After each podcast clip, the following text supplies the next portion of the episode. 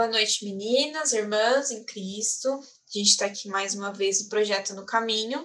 E hoje a gente vai dar sequência aqui história das mulheres de Jacó, com foco em Bila e Zilpa, que eram as servas de Raquel e Lia, as esposas de Jacó. Senhor Deus, nós te louvamos por esse dia, Pai, por essa oportunidade. E te louvamos, a Deus, pela Sua palavra, que é rica, Senhor, que é viva e que nos ensina tanto, Senhor. A cada a cada momento, Pai, em cada área da nossa vida, nós podemos aprender, Senhor, e é o Senhor mesmo que nos dá força e sabedoria para praticar, ó Pai. Te agradecemos por isso, Senhor. Nos abençoe nesse momento, que possamos compartilhar aqui a verdade, Senhor, e quebrando, Pai, nosso coração, que a gente possa refletir no que vai ser compartilhado e viver, Senhor, de verdade nos, nos nossos dias, Senhor, nas nas nossas atividades, o Pai, na nossa casa, no nosso trabalho, onde que o Senhor nos coloque, Pai. É isso que eu te peço, Deus, eu te agradeço em nome de Jesus, amém.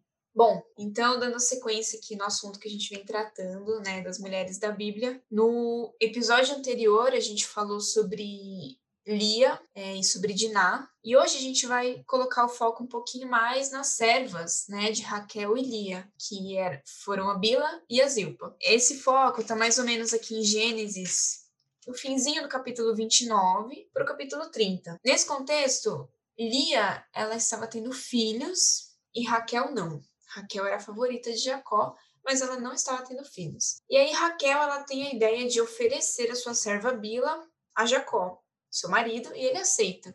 O mesmo que Sara tinha feito lá atrás, é, quando ofereceu sua serva Abraão. É, Bila tem filhos, né, com Jacó, e Lia, irmã de Raquel, ela percebe nesse momento que ela não está mais concebendo. Ela já tinha tido alguns filhos, mas nesse momento ela não está tendo filho.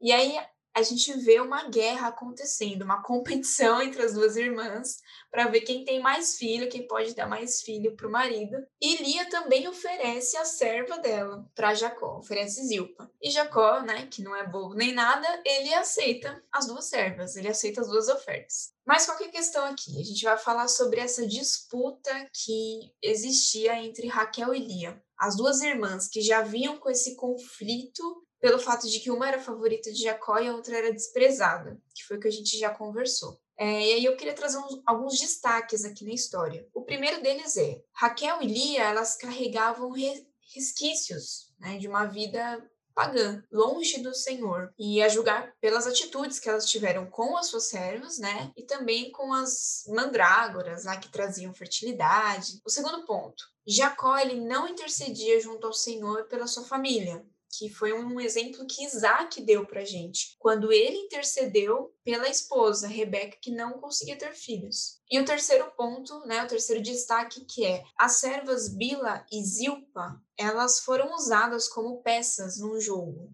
Então, peças ali, sem valor, não eram né, vistas como pessoas que tinham seu valor, que tinham sentimentos, elas foram usadas como objetos para simplesmente cumprir é, os objetivos pessoais das suas senhoras. É, e quais são esses versículos, né? O capítulo 30, verso 4 diz: Assim lhe deu a Bila, sua serva, por mulher, e Jacó possuiu. E o verso 9 diz: Vendo Lia que ela mesma cessara de conceber, tomou também a Zilpa, sua serva, e deu a Jacó por mulher. Então, aqui são os dois versículos em que as servas são entregues ao marido, né, por cada senhora. Uma lição muito, muito preciosa que a gente pode tirar aqui é a seguinte: o nosso relacionamento com o Senhor, ele pode e ele influencia diretamente o nosso relacionamento com aqueles ao nosso redor. E a gente pode ser bênção na vida dos outros ou não. E uma pergunta, né, que eu queria trazer para a gente refletir. Nós estamos atentas e preocupadas em servir de testemunho vivo e edificar qualquer pessoa ao nosso redor? Ou nós nos preocupamos com pessoas específicas? Por que dessa pergunta? Porque a gente está falando de duas irmãs, a Raquel e a Lia, que elas não tinham um relacionamento exemplar com o Senhor. E isso claramente pesou no modo como elas agiram no casamento delas. Então eu queria trazer essa reflexão, né? Será que a gente se preocupa em servir de testemunho é, e edificar qualquer pessoa ao nosso redor? É, uma coisa que me marcou nessa história é que Exatamente isso. A Bila e Zilpa são usadas como jogos, jogos, né? Cada uma. E a gente. É, duas coisas que me chamam atenção. Uma, eu acho que eu fiquei mais brava com Lia do que com Raquel. Porque Raquel é tão egoísta na, na história, assim, ela tem tantos ápices egoístas que eu que tava esperando isso de Raquel um pouco, vai. Agora, quando se trata de Lia, me chamou muita atenção porque Lia era desprezada.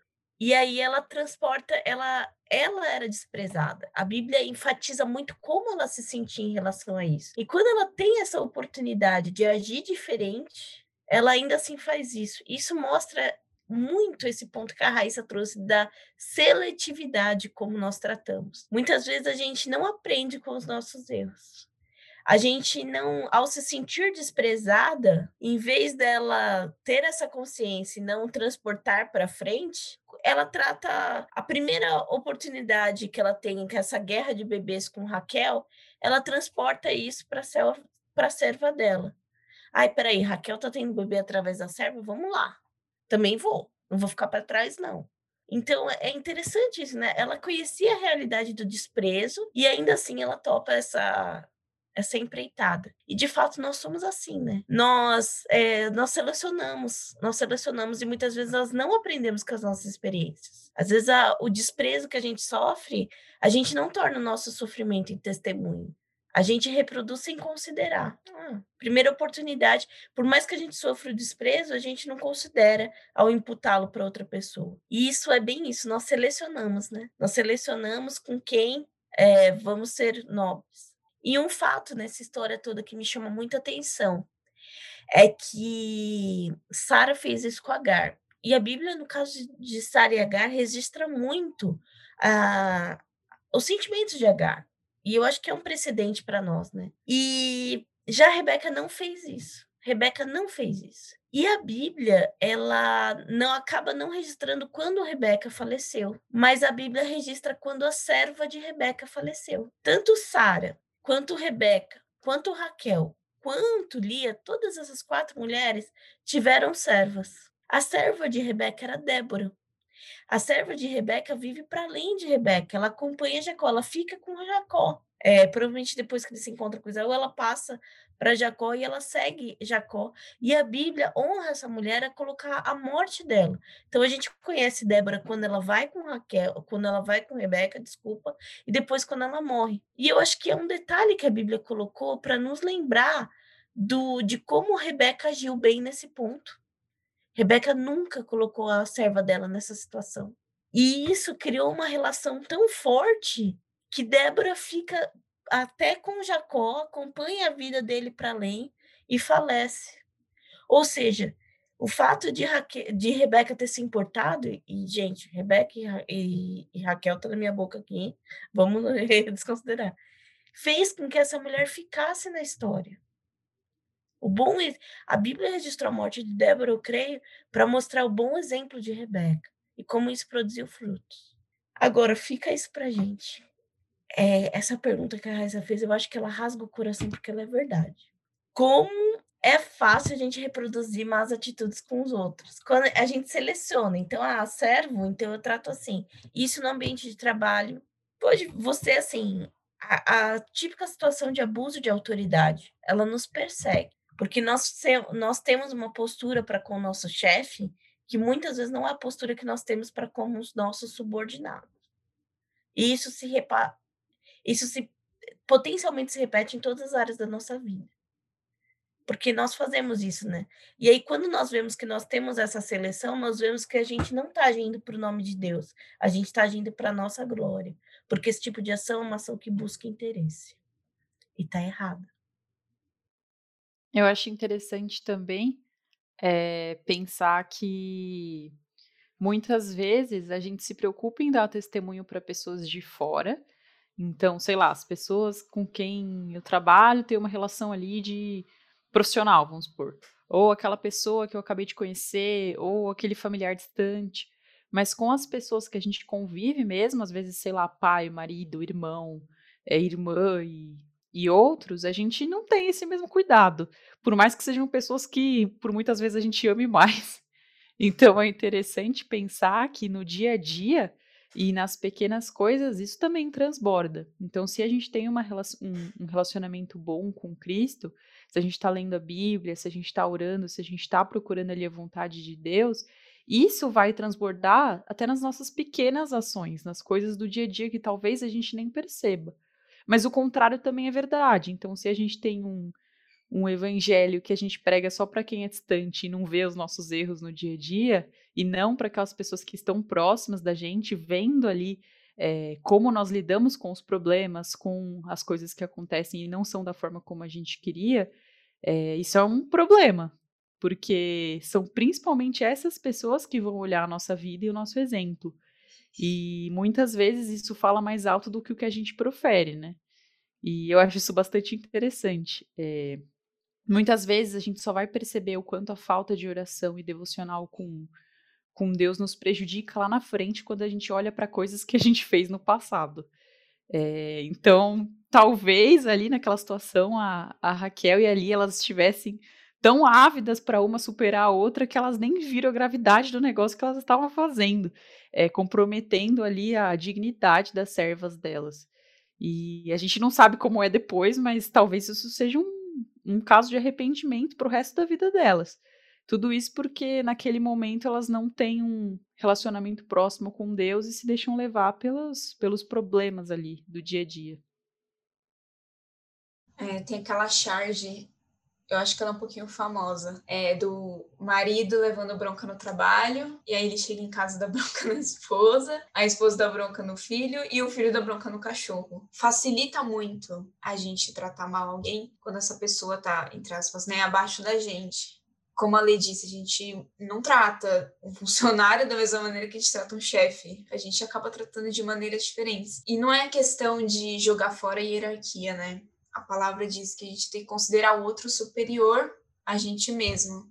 Saber olhar para o outro e tratar com amor e tratar com respeito, com o mesmo amor e com o mesmo respeito que eu trato alguém que tem mais poder do que eu, que tem mais força do que eu. E eu acho que isso é muito confrontador, né? no nosso dia a dia, acho que é, é, é, muito fácil a gente cair nisso, de tratar de uma maneira diferente alguma pessoa que não tem um cargo, sei lá, grande, né, que não, não tem um trabalho grande, às vezes, ou mesmo de aparência, né, tão fácil a gente tratar diferente alguém que tem uma, uma aparência ali simples do que alguém que chega todo chiquetoso, né, tomando a cena, e infelizmente isso faz parte da nossa natureza pecaminosa, que é reduzir o outro, é, colocar para baixo e tratar mal, porque é prazeroso a gente sair por cima, né? A gente se sentir bem, mas a gente tem que lutar contra isso. E eu penso em Raquel e Lia, o que elas fizeram com as servas. Se elas e se né, elas tivessem olhado para as servas e visto alguém superior a elas mesmas, tipo, a situação seria completamente diferente. E a gente vê assim um orgulho muito grande por exemplo, Lia aqui estava tendo um monte de filho no finalzinho do capítulo 29. E aí Raquel teve essa ideia de dar a serva. E aí Lia também quis dar a serva, mas nossa, ela tava tendo filhos aqui. Ela não precisava disso. Raquel também não precisava, mas assim, falando em questão de quantidade de filhos, Lia já estava super suprida naquele momento. Então é um orgulho, uma, uma vontade de ganhar, de sair na frente, e a gente se identifica com isso. É muito real independente, sei lá, do nosso status social, de onde a gente mora, do tipo de gente que a gente convive, é muito fácil a gente seguir o mesmo exemplo que elas. É, e até questão de testemunho. A Bia falou sobre dar testemunho para os de fora e não para os de dentro, ou só para os de dentro e não para os de fora. E às vezes a gente se preocupa bastante em passar essa imagem exemplar para pessoas assim de dentro da igreja e fora no nosso dia a dia, não que a gente trate com desrespeito, né, as pessoas, mas a gente já não, muitas vezes não se importa com o nosso testemunho, né, não se importa com o evangelho que a gente está passando, em cada palavra, em cada maneira de agir, em cada briguinha que eu compro aqui fora, no trânsito, no prédio, né, no reunião do condomínio, em cada coisa que eu enfrento no meu dia a dia é, é pensar sobre isso, né? Será que eu tô me preocupando da mesma forma em transmitir esse evangelho para uma pessoa e transmitir o mesmo evangelho para outra pessoa, ou eu faço essa seleção? Uma coisa que a Bia falou me chamou muita atenção. É o foco das circunstâncias. Porque se a gente lembrar bem, é, a Raquel e Lia, naquele momento, elas estavam preocupadas em ganhar a guerra delas e elas nem se preocuparam em usar duas outras pessoas para isso. A vida de duas outras pessoas, que geraram mais vidas, inclusive. E uma coisa que eu queria dizer é que às vezes a gente faz a mesma coisa. A gente foca tanto em alguma vitória pessoal, em alguma na circunstância. As circunstâncias meio que submergem a gente. A gente se distrai por elas e a gente quer uma meta. Eu quero alguma meta e eu sacrifico o que for em prol daquilo. Às vezes a gente quer se dar bem no trabalho, a gente quer ser bem sucedida. E sem nem perceber, porque não foi tão consciente assim. Nunca é sem assim perceber, a gente está sacrificando o nosso casamento. A gente às vezes sacrifica um ministério na igreja porque a gente trabalhou tanto, a gente está tão de mau humor que a gente já não tolera mais, sabe? E a gente começa a falar. Aí aquela pessoa, você ficou mal com ela, você começa a falar coisa que não devia dela, porque você tá tão estressada. A gente às vezes parece que não, mas gente, isso contagia, vai contagiando toda a área da nossa vida. E isso no fundo é o quê? Eu tô preocupada comigo, as circunstâncias me, as circunstâncias me submergem como? Eu deixo elas submergir, eu dou poder para elas. Eu quero aquilo mais que tudo. E eu assumo o preço delas, sem nem ver. Eu quero tanto me dar bem no trabalho que eu trabalho mais do que eu deveria, eu me submeto a situações, eu vou engolindo aquele estresse e acredite, aquilo vai se transportar para todo o resto. Eu tô dando exemplo do trabalho, gente, não precisa ter o trabalho. No caso delas, foi eu quero ser mais bem sucedida que a minha irmã. Minha irmã tem filho, eu vou ter também. Ah, agora ela tá tendo mais filho, então eu vou ter também. Seja o que for que aparecer na sua vida. No, a Calvino dizia que o nosso coração é uma fábrica de ídolos. E o que, que é isso? É surgir uma circunstância que a gente acha que pode se dar bem e fazer o que for para se dar bem naquela circunstância. E isso acontece com todos nós se a gente não tomar cuidado. E pode se estender durante um período muito longo da nossa vida e impactar muito. Olha isso. A decisão que essas mulheres tiveram né, no calor daquele momento da briga entre elas afetou a vida de duas servas e elas geraram mais filhos que foram afetados por isso. O filho dessas servas foram os desprezados e desprezados de Jacó. Então não foi brincadeira. E nossas atitudes não são brincadeira. Às vezes a gente acha, ah, eu escolhi trabalhar, mas é uma decisão minha. Eu escolhi trabalhar. Nunca é uma decisão sua. Acredite. Vai ser, vai impactar o casamento, vai impactar o filho, vai impactar o ministério da igreja, porque é assim. A vida é assim. E a segunda coisa que eu queria trazer é como nós hierarquizamos as nossas relações por interesse.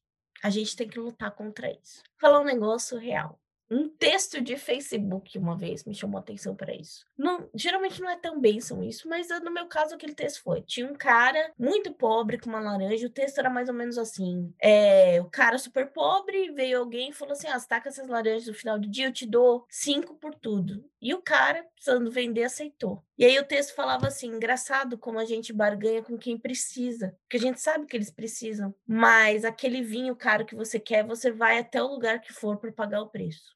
E aquilo tocou muito meu coração naquele momento e me fez rever atitudes que eu tenho. Por exemplo, às vezes a gente dá presente para as pessoas com base no que elas ganham. Então eu dou presente melhor para a pessoa que melhor ganha, porque eu penso, ah, para ela, se eu der qualquer coisa, ela, ela tem condições de comprar. E às vezes eu posso até pensar, ai, deixa eu agradar ele que ele tem dinheiro. A gente não fala, mas a gente pensa isso. Eu comecei a rever muito a minha vida nesse ponto, muito. Então eu comecei a dar, tentar assim, trazer isso pro meu do meu inconsciente, do meu eu não me importo, ah, eu tô comprando esse presente agora.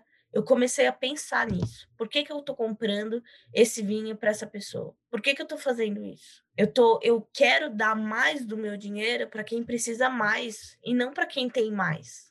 Aí, do jeito que eu tô falando, para quem precisa mais e não para quem tem mais, parece lógico.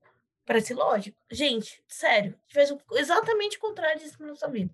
A gente compra coisa de marca para aquela pessoa que tem tudo e a gente compra qualquer coisa para aquela pessoa que não tem nada. Porque a gente hierarquiza as pessoas assim. Se aquela pessoa tem condições de vida e ela, assim, o que ela, o que eu não tenho que agir por interesse do que ela pode me dar. Porque quem move o coração para isso é Deus. Eu tenho que ser grata pelo que eu tenho. Eu tenho que dispor os meus bens de forma que eu ajude quem mais necessita. E não que eu privilegia ou agracie quem já tem.